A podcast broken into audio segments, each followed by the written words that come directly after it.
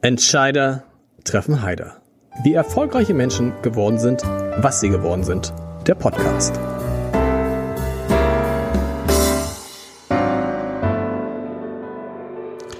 Herzlich willkommen. Mein Name ist Lars Heider und heute habe ich einen Mann zu Gast, der für eines der spannendsten Projekte verantwortlich sein wird, das es in nee, nicht nur in Norddeutschland, sondern derzeit in Deutschland gibt und das auf viele und auf das viele gucken. Ein Projekt, das mindestens die Landkarte im Norden verändern wird, weil es eine Region attraktiv machen könnte, wahrscheinlich wird, für die die bisher nicht für ihre Attraktivität bekannt war, sagen wir es mal so, die irgendwo im Nirgendwo zwischen Hamburg und Sylt lag und die jetzt tausende Arbeitskräfte anlocken soll, anlocken muss, mit dem Versprechen, in einer Firma zu arbeiten, die die Zukunft in einem Bereich, nämlich im Klimawandel, entscheidend prägen will und die nur 15 Minuten von der Nordsee entfernt liegt. Es geht um Northwold 3, eine Giga-Factory für Batterien, die für eine Million E-Autos reichen sollen, wenn sie dann am Start ist. Und der Mann, der dahinter steckt, der Geschäftsführer von Northwold in Deutschland, Christopher Hauks, der ist heute hier und ich freue mich sehr, lieber Christopher, dass es geklappt hat heute.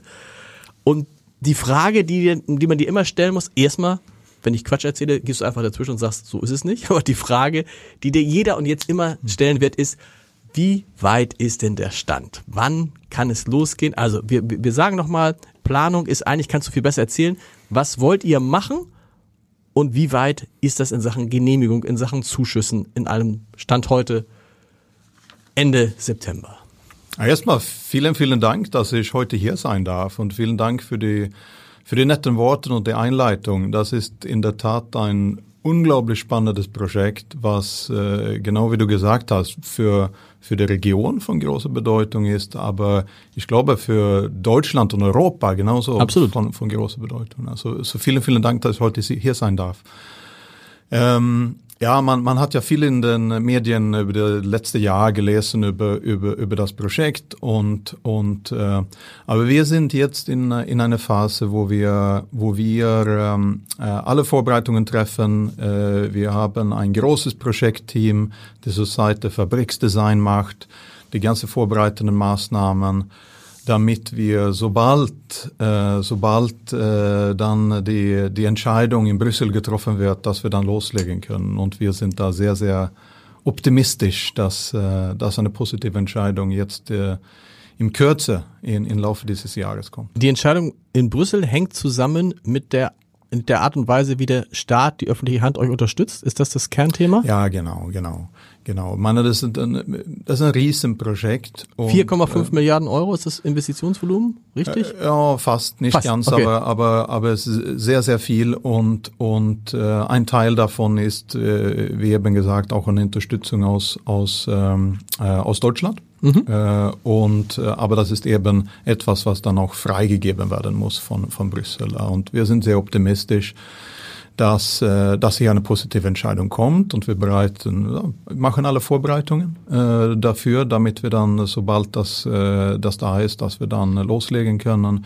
Wir haben heute ein Team von ungefähr insgesamt ungefähr 200 Leute, die an das Projekt arbeiten, davon ungefähr 50 hier in Hamburg, äh, ein Team, das sehr, sehr, oder in Hamburg und Heide, mhm. soll ich sagen, ähm, und ähm, ein Team, was jetzt sehr, sehr schnell wachsen wird und, ähm, und wo mehr und mehr auch der Fokus sich verlagert äh, auf, äh, auf Heide und unseren, äh, unseren Site dort.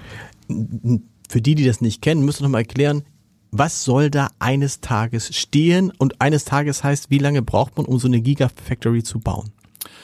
Also am, Ende des Tages, ja. wenn, wenn das hier voll ausgebaut hier, dann, dann, äh, dann, äh, dann, dann haben wir dort ein, ein Batteriefertigung, die ungefähr Batterien für eine Million, äh, eine Million E-Autos baut. Im Jahr? Im Jahr. Ja. Äh, eine, also, ein, also eine große Fabrik äh, wird eine von den größten in Europa sein. Und vielleicht soll man auch in den Kontext auch ein bisschen erwähnen, äh, warum, warum Heide. Mhm. Äh, das, das die, aber das machen wir gleich nochmal, okay, dass man okay. mal sagen kann, die Dimension ja. vorstellen. Mhm. Mitarbeiter zweieinhalbtausend in der Endstufe?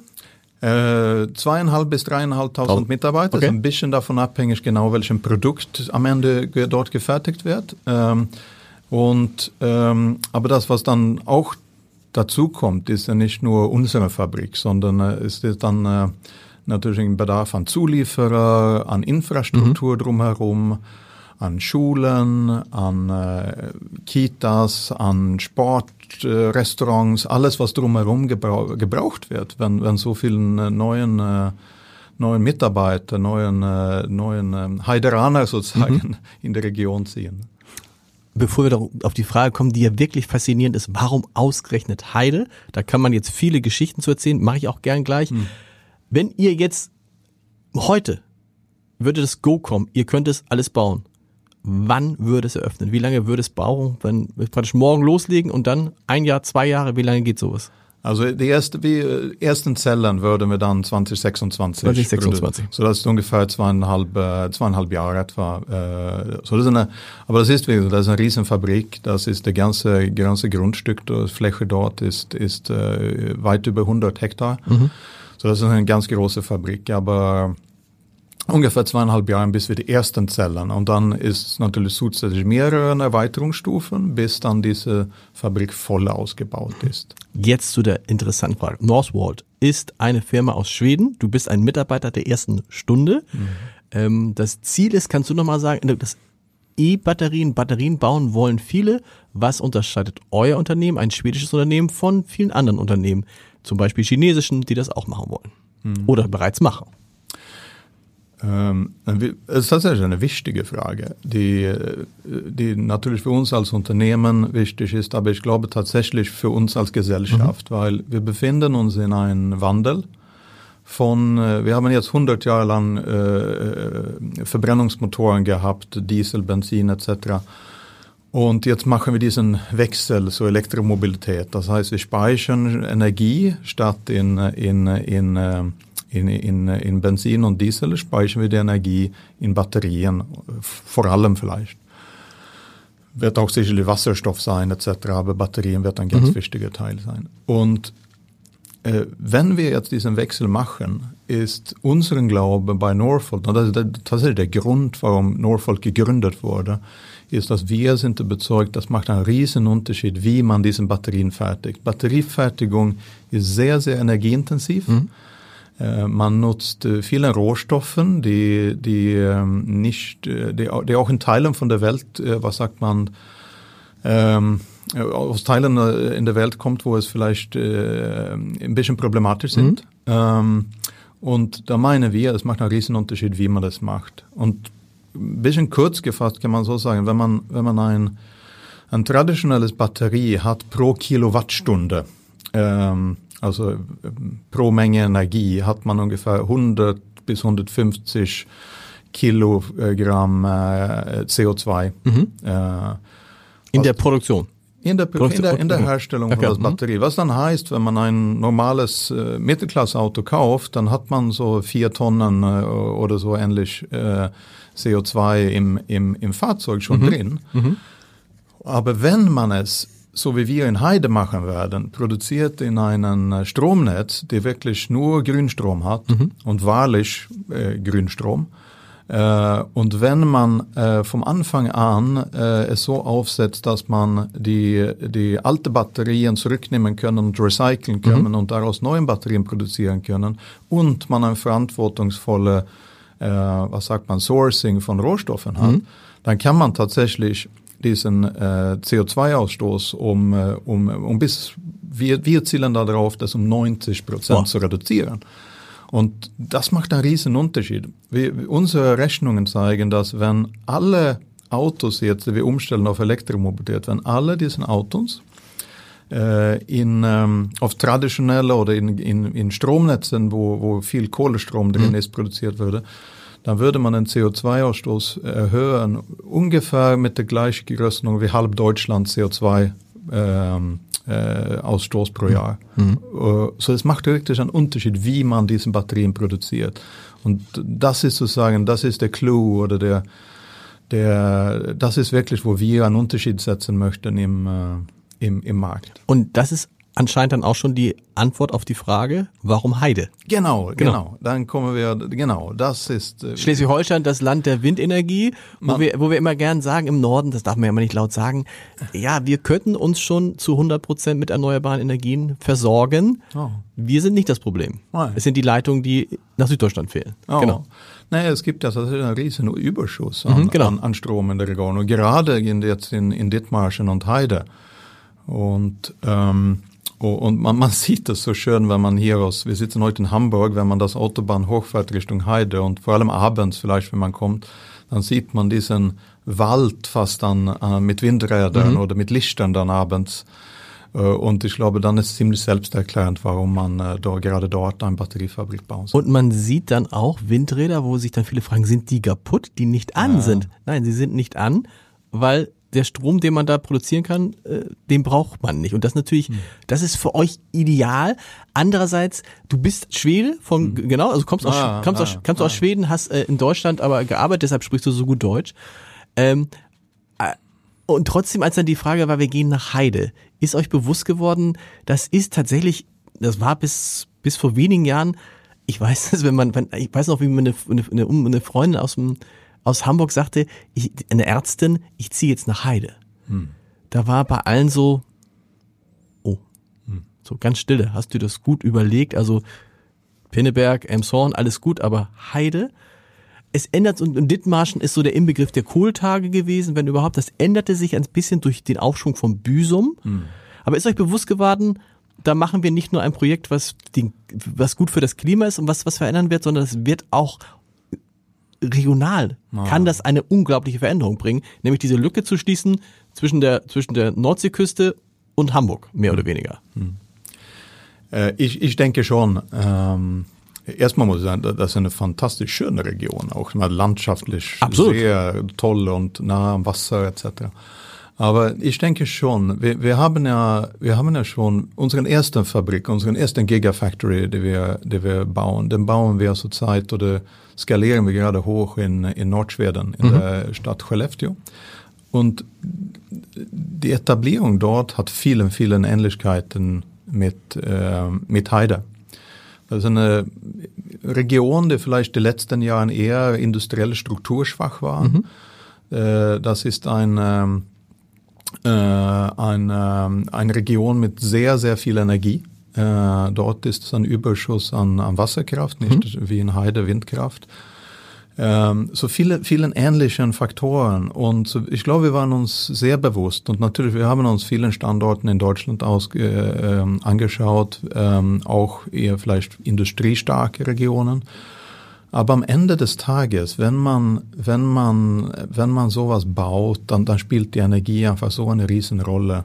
Und dann haben wir auch die Erfahrung aus Skellefteå in Nordschweden mhm. gemacht, dass, ähm, dass man kann tatsächlich daraus was sehr, sehr Positives machen für das ganze Gesellschaft. Und ähm, der, der, der, der Schlüsselfaktor, glauben wir dann, ist, wir müssen die Leute mitnehmen.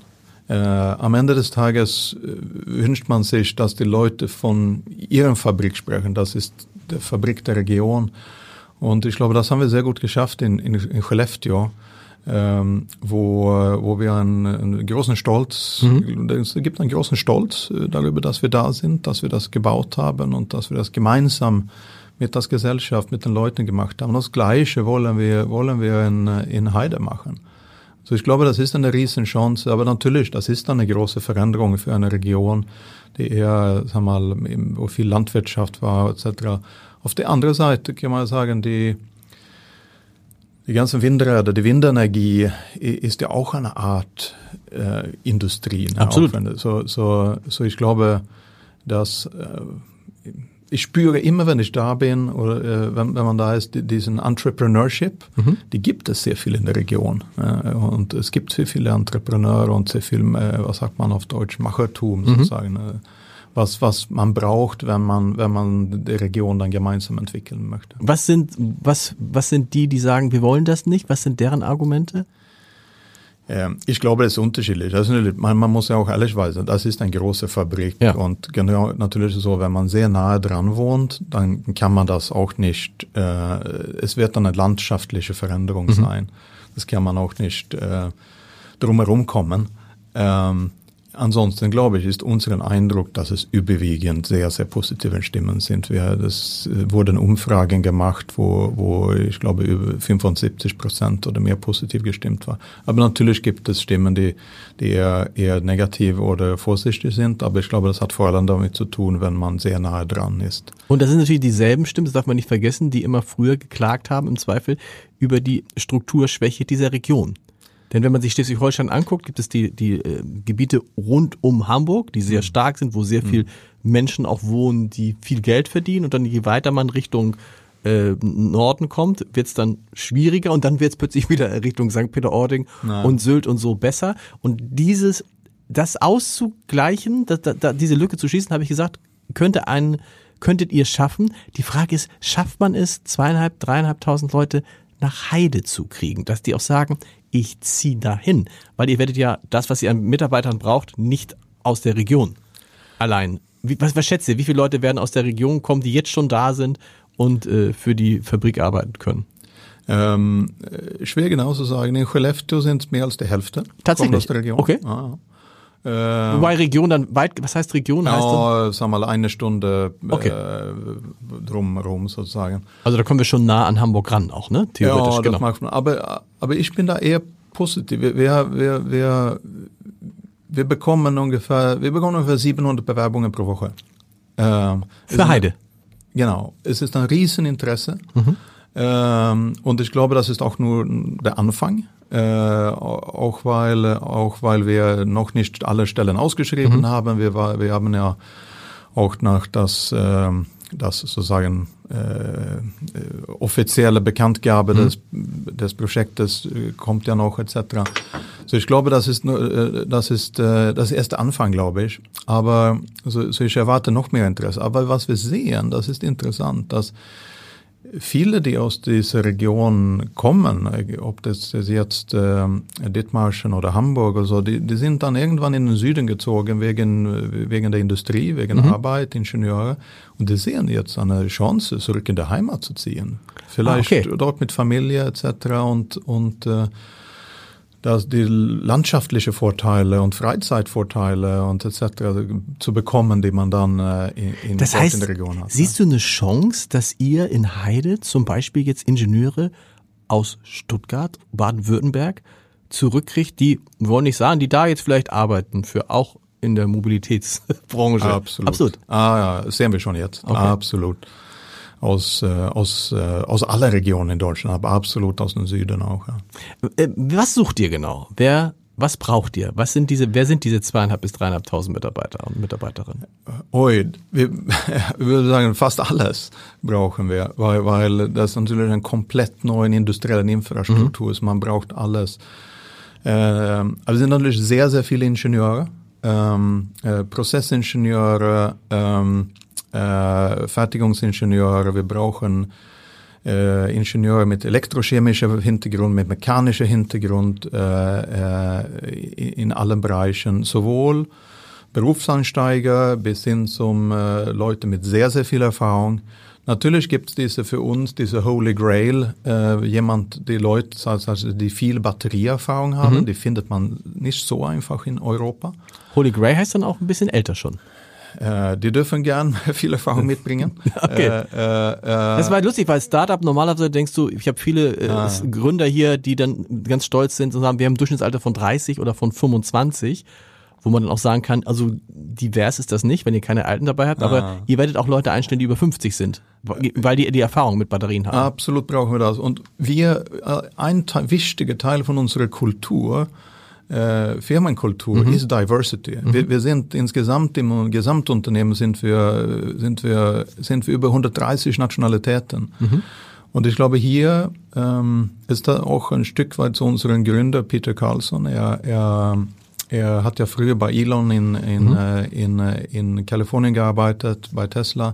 Und eine Sache, was, was er ganz stark mitgenommen hat, ist der Glaube, an äh, Diversity und die besten Leute suchen, egal wo die sind und wo man die findet. Das heißt, äh, Äh, wir haben bei uns in der Firma viele Leute aus, natürlich aus Asien aufgrund von der Batterietechnologie, mhm. das heißt Korea, Japan etc. Aber auch viele aus der Türkei, aus Indien, aus Nordamerika etc. überall. Ne? Und, und diese Diversity äh, bringt ein bringt tatsächlich eine Dimension ins Unternehmen, was unglaublich positiv ist. Ne?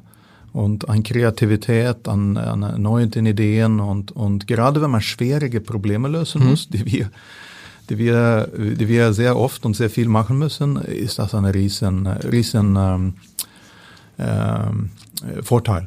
Ja. Du schreibst in dem, in dem Fragebogen, den ich allen Gästen vorher immer zuschicke, ähm, beschreibst du diese Firmenkultur eurer Firma und aber auch die Art und Weise, wie ihr Mitarbeiterinnen und Mitarbeiter aussucht. Und du schreibst, dass du dich auch selber stark einbringen würdest in den Prozess, die zu suchen und die persönlich kennenzulernen. Hm. Dass ihr euch auch gar nicht, ihr, ihr guckt euch natürlich äh, Zeugnisse, Lebensläufe, was auch immer an, aber hm. das Entscheidende ist was, dass der Mensch zu dem Unternehmen passt. Hm. Äh, ich glaube, es ist entscheidend. Es ist gerade, gerade ich glaube, es ist, würde, ist in jedes Unternehmen entscheidend, dass man, dass der kulturelle Aspekt, der menschliche Aspekt mhm. einfach passt. Und vielleicht noch mehr in einem Unternehmen wie unsere, die sich äh, sehr, sehr schnell entwickelt. Wir stehen äh, tagtäglich vor großen Herausforderungen, schwierigen Problemen zu lösen. Dass man dann ein Team hat, was, was, äh, was gut zusammenspielt äh, ich, ich, glaube, es ist, ist essentiell. Äh, und äh, so, ich, ich interviewe, äh, ich mache alle, die wir einstellen. Alle, also du wirst, am Ende wirst du alle diese zweieinhalb, mindestens zweieinhalbtausend Leute ob ich, du, ob, ob ich, das bis zweieinhalbtausend schaffe, okay. müssen wir vielleicht sehen. Aber wir haben tatsächlich in unseren, ähm, äh, in unserem Management-Team in, in, in Schweden, wir sind mittlerweile fast 5.500 Mitarbeiter mhm. bei Northvolt insgesamt und im Management-Team interviewen wir ähm, äh, immer noch die absolute Mehrheit mhm. äh, von, von den Leuten, die wir einstellen. Äh, und, äh, und das werde, werde ich so lange tun, wie ich das praktisch kann hier und und äh, und das hat wirklich nur das ist wirklich nur diese Kalibrierung von von von Culture. Also um dann auch um dann auch zu wissen, okay, ähm, wenn ich den dann eingestellt habe, dann kann ich den auch laufen lassen. Ne? Es klingt ja, also es klingt ja so, wenn der, der Oberchef die ganze Zeit die Leute einzeln einstellt, es, es aber ab dem Moment, wo sie da sind, können sie nicht machen, was sie wollen, aber dann hast du wahrscheinlich gar nicht mit, mit ihnen so viel zu tun, weil Nein. du, weil du richtig, weil du sagst, okay, ich habe dich ja eingestellt, weil mhm. du alles mitbringst und dann funktioniert das Ganze. Es hat ja nichts mit Kontrolle zu tun, ja. in dem Sinne, so also verstehe mich nicht falsch, äh, sondern äh, ähm, ich glaube, der, der, der Führungsstil oder der, was sagt man das, der Kultur, die wir in der Firma fördern wollen, ähm, ist äh, die Eigenverantwortung. Wir, wir legen und ich versuche viel Wert darauf zu legen, zu erklären, wo wir hinwollen. Was ist, warum sind wir hier mhm. und wohin wollen wir? Ähm, aber ich glaube, meine Überzeugung ist auch, wenn man dann die richtigen Leute an Bord hat, dann können die viel besser äh, äh, die können viel besser herausfinden, wie man das Ziel erreicht, als, äh, als ich. So ich. Ich lege viel Wert darauf zu erklären, warum, mhm. also das Mission. Und das mhm. Mission für uns, das ist, das ist auch das grüne Batterien. Ne? Wir, genau. sind, wir sind hier, um, um CO2 äh, Batterien mit möglichst wenig CO2 zu produzieren und, und dann das Ziel zu erklären. Aber dann glaube ich, dass die, die Teams selber, die besitzen die viel bessere Kompetenz als ich, um zu erklären, wie man da hinkommt. Kommen die Leute wegen dieser Mission vor allen Dingen zu euch? Äh, oder also ist es, ist es dieses, weil das ja hat mir oft in Diskussionen, ich bin ja auch ein E-Autofahrer und dann, wenn du mit Leuten sprichst, die noch andere Autos haben, ja, aber was, was deine Batterie allein jetzt schon an CO2, mhm. das ist so ein Totschlagargument. Ah. Und kommen die Leute zu euch, weil sie sagen, okay, das ist ein Weg, vielleicht dieses Totschlagargument äh, abzuschaffen? Absolut. Ich meine, ich bin selber, ich habe mein ganzes Berufsleben habe ich in der Zulieferindustrie verbracht. Für Automobilhersteller. Für okay. Automobil, ja, ja, genau.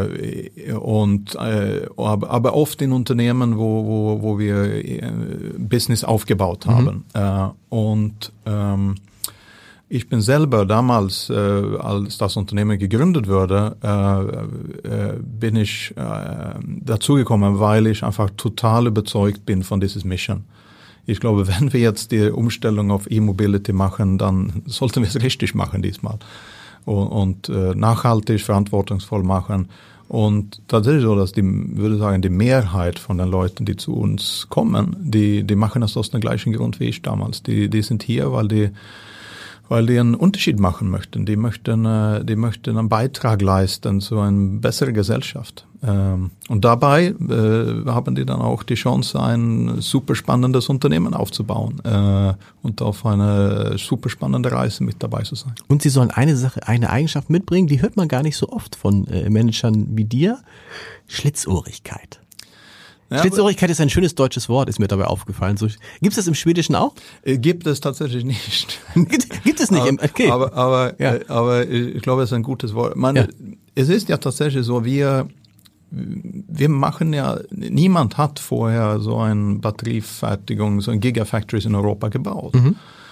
So, so irgendwie werden täglich vor Herausforderungen gestellt, wo man nicht unbedingt jemand anrufen kann und mhm. fragen, wie es geht. Und dann, dann glaube ich, ist äh, diese Prise Schlitzorigkeit ist, ist äh, hilft sehr viel, um, um äh, einfach Kreativität, Ideen zu finden, wie man wie man äh, diese Herausforderungen lösen soll. Da gibt es ja auch, das darf man das so sagen, es gibt ja den, das, den anderen Begriff der Bauernschleue was wiederum eine Verbindung zu Dithmarschen, was ja eher Land, äh, ein landwirtschaftliches Gebiet war, dass sozusagen die, diese Bauernschleue ja auch viele in Schleswig-Holstein nach vorne gebracht hat. Mhm. Und vielleicht jetzt auch ist vielleicht Bauernschleue das Pendant zu Schlitzohrigkeit. Wohnst du jetzt schon in Heide? Ich teile meine Zeit. Okay. Ich habe ja, ich, ich, ich habe ja zwei Aufgaben bei Norfolk. Zum mhm. einen leite ich hier die Expansion in Deutschland, zum zweiten leite ich aus unserem Automotive Business. So ich teile meine Zeit, Zeit so tatsächlich zwischen, zwischen hier äh, Heide, Hamburg und Stockholm. Okay. Äh, was nicht ganz einfach ist. Äh, aber. Wollte sagen, verkehrsmäßig ist es schwierig dann irgendwie. Ah, ich würde mir schon mehr Flüge wünschen okay. zwischen Hamburg und Stockholm, ja. und die Bahnverbindung zwischen Heide und Hamburg? Du hast sie angesprochen, im, im, im, mhm. also da geht's dann, die gibt es, aber sie ist nie, sag mal, noch nicht optimal für das, was da jetzt geplant ist. Also tatsächlich so, dass die ist ganz, ganz wichtig für uns. Mhm. Äh, ich glaube, die ist wichtig für die Region, ehrlich gesagt, nicht nur für Norfolk, sondern ich glaube, die ist wichtig für, für auch für, für, für Dithmarschen und Hamburg, dass da eine schnelle Verbindung, schnelle Bahnverbindung äh, gibt aus, aus ganz vielen verschiedenen Gründen.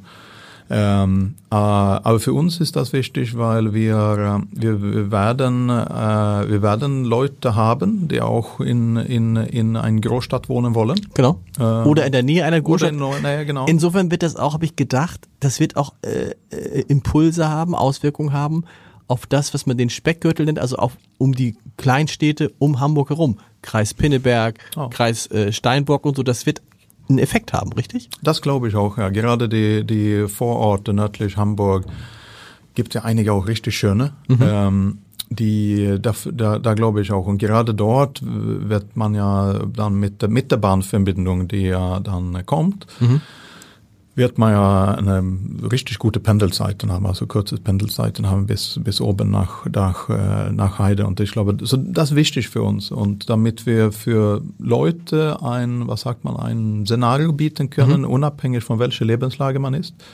wird bestimmt die geben, die mit äh, einer kleinen Familie in Heide oder an der Küste vielleicht sogar wohnen möchten. Was ja noch, je nachdem Heide noch bezahlbar ist, Küste schon nicht mehr, aber, aber na, egal, genau. Aber dann gibt's die, die, die halt die Großstadt haben möchte. Genau. Und da ist ja Hamburg super attraktiv. absolut. Wie lange, was wir, so, wenn du das wünschen könntest, so Verbindung hm. Heide, Hamburg, wie schnell müsste das gehen, dass du sagst, das ist, ne, das wäre für uns optimal? Also kleiner eine Stunde. Okay. Äh, aber ich würde mir sicherlich der Wunsch wäre 40, aber, 45 aber Minuten. Aber das ist ja gar nicht so weit von entfernt, oder? Nee, ich glaube, wir, wir, ich glaube, wir werden da hinkommen. Ich glaube, die Politik steht ja ganz stark dahinter auch. Die sehen auch den Bedarf und äh, dass, äh, dass man, dass man äh, eine, eine schnelle Verbindung braucht. Ich glaube, es ist ja auch so, dass man, man sieht ja eine interessante Sache mhm. ist ja äh, genau wie Sie haben am Anfang die Frage mhm. gestellt wegen Standort und mhm. als wir die Bekanntgabe gemacht haben von Heide, mhm. dann war die, ganz erste Reaktion von manchen so, ui, das ist eine mutige Entscheidung. Mhm. Aber das hat dann eine Woche oder so gedauert, bis man gemerkt hat, dass dass vielen, vielen sowohl auf unserer Kundenseite als auch anderen Stakeholders gesagt haben, das macht total Sinn. Mhm. Das, und ich glaube, man sieht mittlerweile fast eine Bewegung in die andere Richtung, dass vielen Unternehmen sich gerade die Westküste anschaut als einen attraktiven Industriestandort Aufgrund, aufgrund von Energie. Natürlich, klar, weil ja. man sagen kann, da äh, im Zweifel dann auch andere Strompreise, andere die Verfügbarkeit. Man muss sich an der Westküste keine Sorgen über die Grundlast machen. Nein, genau. Überhaupt nicht. Wie, wie zufrieden sind Sie als, äh, wie zufrieden bist du als, äh, als schwedisches Unternehmen mit der Unterstützung durch die deutsche Politik? Ich kann mir vorstellen, dass auf der Landesebene Ministerpräsident Daniel Günther ganz begeistert ist. Mhm. Der Bundeskanzler müsste jetzt auch begeistert sein, mhm. weil natürlich ihr helft dabei, ihr helft Deutschland dabei, seine Abhängigkeit insbesondere von China zu reduzieren. Weil, sagen wir ehrlich, wo kämen sonst die Batterien hin? Hm. Batterien her? Unter anderem aus China, auch von deutschen Autobauern, richtig? Hm. Na, genau. meine, die Abhängigkeit ist, ist groß von China. Kann man nicht, sehr, sehr groß von Asien und vor allem von China mhm. ist die Abhängigkeit groß. So, aber die, und wir haben eine tolle Zusammenarbeit, sowohl mit, äh, sowohl mit Kiel als auch die lokale die Dithmarschen, als auch mit Berlin. Das ist eine tolle Zusammenarbeit. Äh, sicherlich so, dass ich würde mir manchmal etwas weniger Bürokratie wünschen äh, und, äh, und Agilität. Äh, wie, ist das, wenn, wie ist es im Vergleich mit Schweden? Das ist ja immer interessant. Wie ist es im Vergleich mit Schweden, wo ihr das ja schon vor. Das heißt, da ist deutlich weniger Bürokratie, deutlich weniger Anträge, die man stellen muss? Ähm, also ich, ich glaube, es wäre nicht fair zu sagen deutlich, aber es ist schon weniger mhm. und es geht schon schneller. Ähm, und ähm, äh, ich glaube, das sind natürlich Strukturen, die über viele Jahre gewachsen sind äh, sehe ich. Und ähm, dann glaube ich, ist das, was besonders ist mit äh, einer Industrie wie, die, wie, wie unsere Batterieindustrie, ich glaube, man wird wahrscheinlich auch in anderen, sagen wir mal, Hightech, sagen wir, Halbleiter oder ähnliches auch sehen. Die Technologieentwicklung ist unglaublich schnell. Mhm. Und in einer Branche mit so einer schnellen Technologieentwicklung ähm, äh, verändert sich auch Sachen während, äh, wir, wir haben vorher gesprochen, wir bauen hier die nächsten zweieinhalb äh, oder noch mehr, bis es voll ausgebaut mhm. ist, aus wahrscheinlich fünf Jahren. Und während dieser Zeit wird sich die Technologie weiterentwickeln. Mhm. Das heißt, manche Entscheidungen, die wir jetzt treffen, müssen wir dann über die Zeit ändern. Und da glaube ich, da ist das schwedische System, wie soll ich sagen, agiler, dynamischer und können solche Veränderungen äh, besser hantieren als das, das deutsche. Aber ich glaube, wie gesagt, wir haben da eine tolle Zusammenarbeit mit, mit, äh, mit, mit den verschiedenen Behörden und äh, ich bin da zuversichtlich, dass wir dass wir, dass wir da Wege finden und ein bisschen mehr Agilität vielleicht sogar einbauen können. Diese eine Million E-Batterien, die ihr da baut, die dringend benötigt werden, weil wir uns vorstellen, irgendwann, kann man sich gar nicht vorstellen, aber irgendwann gibt es den Verbrennermotor nicht mehr. Mhm. Das ist gar nicht so lange. Werden die alle in Deutschland bleiben? Also werdet ihr die, werden eure Kunden dann deutsche Automobilhersteller sein vor allem? Ja, vor einem viel, sehr viel Deutschland mhm. wird sein äh, und, äh, und natürlich Europa, aber sehr viel Deutschland. Ähm, äh, wir haben ja, viele von unseren großen Kunden sind ja, sind ja die, die bekannten deutschen mhm. Automobilhersteller. Volkswagen ist ja auch, äh, sowohl Volkswagen als BMW ist ja auch an, in Norfolk beteiligt. Mhm. Und wir haben natürlich, und, und ich glaube auch, wir haben gesehen, dass, äh, dass ähm, die Nachhaltigkeitsangebot, das wir bieten mit unserem Produkt, die, die was sagt man, äh, hohe Technologie oder äh, hohe äh, Performance, die, die, die unsere Produkte bieten, passt auch sagen wir, die, die deutschen Premium, mhm. Premium-Fahrzeuge sehr gut in Bezug sowohl die Nachhaltigkeit als auch Eigenschaften, technischen Eigenschaften. Welche Rolle spielt Hamburg? ähm, in euren Plan? Also natürlich einerseits die Attraktivität dieser Großstadt, dass man sagen kann, Achtung, Achtung, hm. du bist zwar in Heide, aber es sind 15 Minuten bis an die Nordsee. Hm. Kitesurfen, alles das ganze, das ganze genau, Programm. Genau. Oh, Windsurfen, ganz normal, Windsurfen natürlich auch. Mhm. Segeln, was weiß ich. Und es ist eine Stunde bis Hamburg. Mhm. Aber ihr werdet in Hamburg auch, also wie ich verstehe, das Recycling der Batterien, der wird Hamburg auch eine Rolle spielen. Hamburg, Sie haben, wie Sie gesagt haben, Hamburg spielt eine ganz große Rolle für uns, weil, weil es eben die, die Nähe, die, Großstadt bietet mhm. halt äh, äh, in, in, in direkter Nähe zur, zur Fabrik. So einmal das. Aber Hamburg ist ja auch ein, ein großer Logistikstandort mit, der, mit den Hafen. Mhm. Äh, wir werden unsere Rohstoffe durch die Häfen hier und drumherum äh, einbringen äh, und auch andere Zulieferkomponenten. Und dann genau richtig, wir haben jetzt vor einigen Wochen haben wir auch in Hamburg unseren ersten, ersten Recyclinganlage mhm. für E-Batterien geöffnet.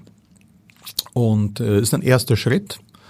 Äh, wir werden ein, wir sehen, dass wir in der Zukunft ein Netzwerk äh, von, von solchen Recyclinganlagen aufbauen äh, über ganz Europa, um dann äh, alten Batterien, E-Batterien zurückzunehmen äh, und, ähm, und das in Hamburg ist eben das erste. Mhm. Das ist ja immer die große, auch die große Frage, Diskussion, wie lange hält für so uns, für uns Laien mal, wie lange hält so eine E-Batterie? Weil bisher wird mhm. doch immer gedacht, boah, die verursacht unglaublich viel CO2, mhm. wenn sie gebaut wird und dann, wenn sie, dann hält sie so und so lange, wirst du gleich sagen, wie lange, und dann kann man sie eigentlich wegschmeißen. Mhm. Stimmt alles nicht mehr?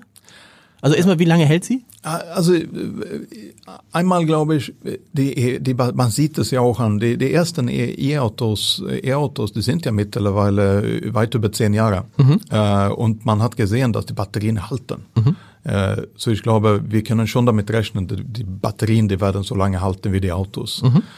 Ähm, äh, och så, så das glaube ich, man mittlerweile erkannt, das ist eigentlich kein großes Problem. Das Schöne mit, mit den äh, mit den Batterien, die, die wir produzieren und die Mehrheit der Batterien, die, die auch in dem Markt sind, das sind das, die, die wunderbar sind zu recyceln. Mhm. Das Wertvollste, was in den Batterien drin sind, das sind die Metalle. Äh, und, äh, und wir nutzen einen sogenannten hydrometallurgischen Prozess, um aus alten, äh, alten Batterien äh, neue Rohstoffe zu machen. Und dadurch können wir ähm, auf jeden Fall über 80 Prozent, vielleicht langfristig über 90 Prozent von den Rohstoffen in den Batterien dann für neue Batterien mhm. nutzen. Das heißt, ein, ein altes E-Auto, ein altes E-Auto-Batterie ist, ist immer noch sehr viel wert. Ne? Das ist ähm, und, und, ähm, und kann für neue Batterien benutzt werden. So, äh, wir, wir glauben, oder unser Ziel ist bis, bis Ende des Jahrzehnts, also mhm. 2030, wollen wir die Hälfte unserer Rohstoffe aus recycelten Batterien holen.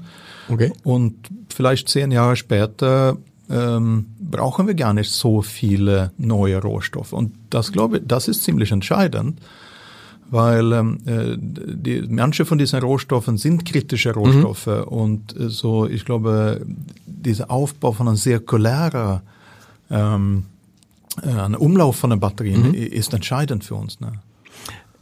Das ist, das, das ist ja auch deshalb interessant, ähm, was, was die, was die Recycling von Autobatterien äh, angelangt und was natürlich die zur Verfügungstellung von Strom anbelangt, dass Deutschland da einen, viele sagen, einen Sonderweg geht. Also ein, sagen wir, sagen wir es mal, nennen wir es mal einen besonderen Weg durch den totalen Verzicht auf Atomkraft. Frankreich, mhm. der große, das große Vorbild ist das falsche Wort, aber wo man sich immer vergleicht, hm. geht da einen ganz anderen Weg. Hm. Und da bin ich jetzt auf deine Meinung gespannt. Die Vorstellung von Olaf Scholz und der Bundesregierung ist ja, dass man irgendwann relativ bald 100 Prozent erneuerbaren Strom hat. Ne? Hm. Also wenn es ganz gut läuft, du verbesserst mich da, sind wir schon 2030, Anfang 2030 bei 80 Prozent. Wir sind jetzt schon, hm. Achtung, bei 50 Prozent. Hm. Jetzt aus der Sicht, aus deiner Sicht von, letztendlich auch ein bisschen von außerhalb, aus Schweden hm. heraus. Ja. Ist ist das ein Weg, wo du sagst, boah, der hat mehr Chancen als Risiken? Ist das ein Weg, wo du sagst, ihr Deutsche riskiert ganz schön was? Oder ist das, wie neulich, ich glaube ich, ein, ein, ein Gründer, auch einer der großen äh, äh, äh, Solarstromgründer gesagt hat, wenn das klappt, hm. dann hat Deutschland alles, dann ist Deutschland in 10, 15 Jahren das große Vorbild für hm. den Rest der Welt. Hm. Ich möchte mich, ich glaube, ich möchte mich nicht in die Energie, politische mhm. Energiedebatte einmischen. Da glaube ich, gibt es äh, genug Stimmen. Ähm, aber was ich glaube ich entscheidend ist, ist, dass ähm, egal welchen Weg man nimmt, ähm, glaube ich, da man muss, man muss zusehen, dass man ausreichend Energie für die Umstellung hat. Mhm. Und das kann man auf unterschiedliche Wege äh, erreichen. Ich glaube, du hast recht, wenn Deutschland diesen Weg schafft, dann glaube, glaube ich genau wie du, dass, dass Deutschland eine sehr, sehr starke Position haben wird. Also dieses, wo Olaf Scholz immer sagt, das ist dann das nächste Wirtschaftswunder. Ja, und, wenn es, wenn es, wenn man es schafft. Und genau. ich, ich, glaube, das ist einmal ist es die, die, die Energieposition, die mhm. vielleicht Deutschland dann bekommt, aber es ist auch durch diese, äh, äh, man, man, treibt natürlich auch eine Technologieentwicklung voran, mhm. die, die sehr vorteilhaft sein kann. Absolut. Wir müssen nochmal zu dir kommen, äh, was ja lustig ist, neue, was heißt lustig? Neue Unternehmen, neue Unternehmenskultur. In dem Fragebogen gibt's immer die Frage, wie viel Zeit verbringst du am Schreibtisch? Und dann schreiben viele ein Viertel meiner Zeit, die Hälfte mhm. meiner Zeit zu viel. Mhm. Du hast es schön geschrieben, du hast gar keinen Schreibtisch. Nein, ich habe keinen Schreibtisch. Ja. Ich, wus ich, wusste nicht, was ich damit tun sollte. ja, aber das muss dir, was, was, was sagst du denn all den Leuten, die, man hat doch immer den Eindruck, irgendwie so ein Chef, der muss dann irgendwann mm. in sein Büro zurückkommen. Man sieht die Vorzimmerdame da sitzen und dann mm. ist da mhm. der Schreibtisch und dann stapeln sich die, was ich irgendwie Unterschriftenmappen und Akten und so. Läuft alles bei dir über Handy, über Laptop? Wie machst du das? Also wenn ich im Office bin, dann versuche ich mich dort hinzusetzen, in der Mitte sozusagen, mhm. wo es gerade einen Platz frei gibt, setze ich mich hin, um, äh, um einfach nah im Geschehen zu sein. Mhm. Äh, und äh, leider Gottes sitzt man oft in Meetings und so weiter, aber wenn man dann wenn man dann äh, im, in das Bürolandschaft ist, dann, dann will ich äh, verfügbar sein, greifbar sein. Ich will hören, was läuft. Ich will fühlen, wie ist die Stimmung. Ich will, ich will da sein. So und äh, und ähm, und das und ich glaube, ja, das ist das Wichtigste, finde ich, dass man. Und das heißt, du hast auch sowas, sowas wie Sekretärinnen, Assistentinnen, die deine, du machst deine Termine doch alle selber? Ah, ich habe schon, mein Kalender ist nicht ganz einfach zu managen. so, äh, ich hab, bekomme schon ein bisschen Hilfe damit, aber, aber äh, aber wir verzichten komplett bei uns, egal ob das jetzt ich, äh, ich hier in Deutschland oder, oder in Schweden, verzichten wir auf diesen traditionellen Strukturen. Mhm. Äh, das gilt für das ganze Management bei uns. Äh, wir setzen uns einfach dort in der Mitte hin, wo, wo, wo alle anderen auch sitzen und, und wenn, wir, wenn wir nicht gerade unterwegs sind oder in Meetings sind, weil, weil dort verfügbar zu sein für Leute und, und dann bekommt man auch mit, was läuft. Traditionelle Struktur ist ein schönes Wort. In Deutschland auch Meeting. Die Meetingkultur ist sehr ausgeprägt. Mhm. Insbesondere, das würde mich interessieren, wie es bei euch ist, die Präsentationskultur. Also mhm. wenn du dann ne, wenn du dann so eine Präsentation hältst und hast nicht mindestens 30 Charts, die möglichst sehr, sehr eng bedruckt sind, äh, mhm. dann ist es keine richtige Präsentation. Mhm. Wie läuft das bei euch? Wie, wie, wie sorgt ihr dafür, dass Präsentationen nicht ausufern, dass sie nicht langweilig werden, dass die Leute auf den Punkt kommt? Gibt es da was, was man lernen kann von so einem Unternehmen wie, eu, wie dem euren, was ja schnell sein muss? Obwohl es auf dem, ein Konzern ist, ein großer Konzern, die Schnelligkeit dürft ihr nicht verlieren, sonst seid ihr angesichts der Fortschritte in der Technologie irgendwann selber verloren. Erstmal glaube ich, jeder, der in einem Meeting sitzt, muss sich selber fragen, was, was ist mein Beitrag hier? Mhm. Äh, und, äh, und äh, viel zu oft erlebt man äh, allgemein jetzt gesprochen, dass, dass man, man sitzt in Meetings, aber es ist nicht immer ganz klar. Warum? Warum? Und ich glaube, das muss jeder sich selbst mhm. fragen und, und äh, aber ich glaube, um zurückzukommen vielleicht ein bisschen zu, wo wir bevor gesprochen haben, mhm. dass ähm, die Verantwortung an ein Team zu geben, äh, Teams zu empowern, äh, wie man so schön sagt. Ich glaube, es eine wichtige Idee ist, dass wenn irgendetwas vorgestellt wird, dann sollte immer ein Vorschlag da sein. Ja, wie löse ich dann die Herausforderung? Mhm. Was ist mein Vorschlag für einen Weg nach vorne? Nicht das Publikum oder das Management äh, die Frage überlassen, sondern, sondern selber mit einem Lösungsansatz kommen. Ähm, äh, das, glaube ich, macht Meetings viel effizienter äh, und äh, bringt auch äh, Empowerment für das Team. Äh, statt jetzt äh, um eine, eine Entscheidung von, von Management zu beten. Das Management muss natürlich am Ende die Vorschläge unterstützen oder, oder Herausforderungen, mhm. aber, aber ich glaube, es sollte immer ein Lösungsvorschlag da sein. Heißt aber auch, dass jeder, also dass jeder, der etwas sagt, dass es immer gleich zählt. Dass es egal ist, ob es der Geschäftsführer ist oder der Mensch, der gerade vor zwei Wochen angefangen hat.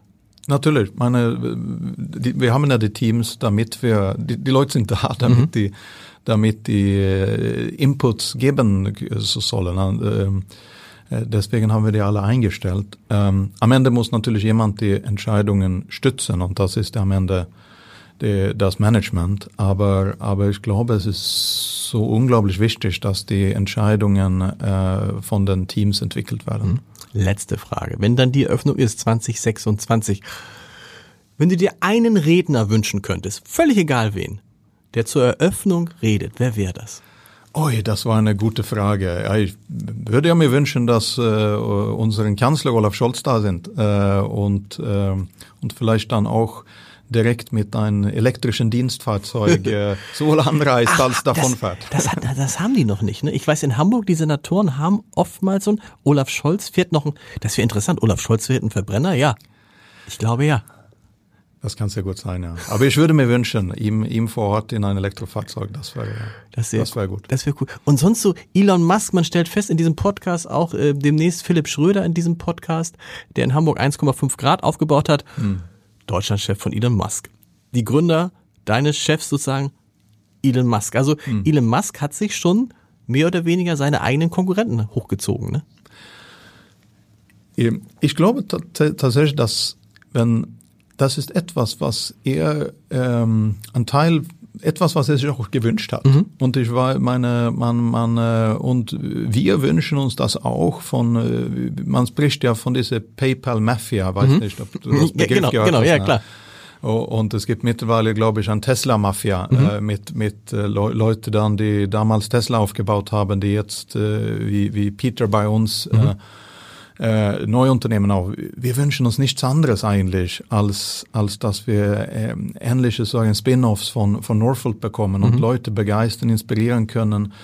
Mut äh, zu geben, äh, äh Neuunternehmen aufzubauen, gern in unserem Bereich. Äh, so, das wäre das wär, das wär einfach toll, wenn, wenn, wenn, wenn Norfolk äh, das dazu noch beitragen kann. Damit, eine, damit es eine neue Mafia gibt, die Northwold. Ja genau. ja, genau. Vielen Dank, es hat Spaß gemacht. Dankeschön. Vielen Dank. Dankeschön.